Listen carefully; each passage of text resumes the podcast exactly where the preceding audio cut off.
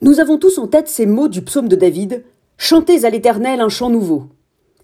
Ces mots m'ont toujours fait beaucoup réfléchir parce qu'ils semblent à première vue d'une simplicité élémentaire. Alors qu'ils constituent peut-être l'injonction, l'appel, le plus difficile qui soit. Chanter un chant nouveau.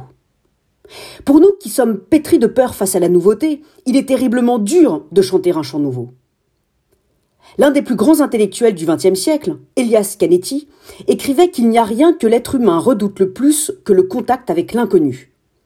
Tous ses comportements, toutes les distances qu'il adopte sont dictés par cette phobie du contact.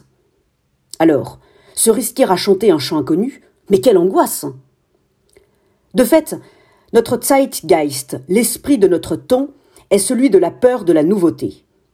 Nous sommes pétrifiés à l'idée de changer, de grandir, de vieillir, pétrifiés à l'idée que nos vies puissent se transformer. Le nouveau, charrié par l'avenir, nous terrorise. Il y a quelques mois, nous nous amusions comme des enfants à parler du monde d'après comme d'un paradis perdu, mais aucun d'entre nous n'était véritablement prêt à le faire advenir. Il fallait qu'il arrive par génération spontanée, mais personne n'était prêt pour ce monde nouveau. Nous préférons nos bonnes vieilles habitudes, nos sentiers rebattus et nos points de repère.